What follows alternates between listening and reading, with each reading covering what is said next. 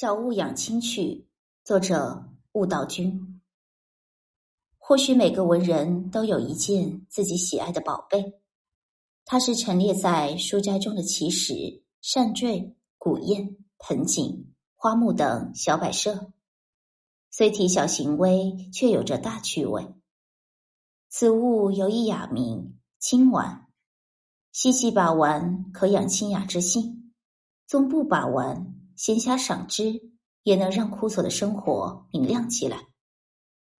名人文正亨在《常物》之中记载：“清玩之物，于世为闲事，于身为常物。”陆游是仆痴，常常到山间捡白石头，接泉水回来养菖蒲。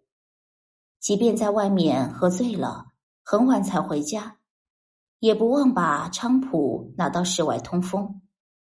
所以他的菖蒲长得结叶坚瘦，他甚至用菖蒲上的露珠来洗眼睛，以明目静心。不仅如此，他更是作诗表达对菖蒲的喜爱。寒泉自换菖蒲水，火火闲煎橄榄茶。自是闲人足闲趣，本无心学也僧家。以物养性，不为物役，是清玩之性，也是为人之本。陶渊明爱菊，在自己的田舍四周种满了山菊，每至重阳，便坐在菊丛中，静静欣赏寒霜中傲然挺立的秋菊。他认为，不是他看菊赏菊，而是菊在陪伴他。理想幻灭，满是遗憾和无奈。在他独自叹息时，有爱菊一直陪伴左右。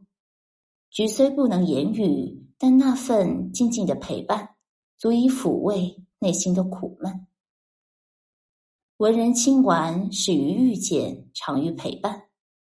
陪伴是最舒心的安慰，它不仅让人感到温暖，也让人有底气、有勇气面对失意的人生。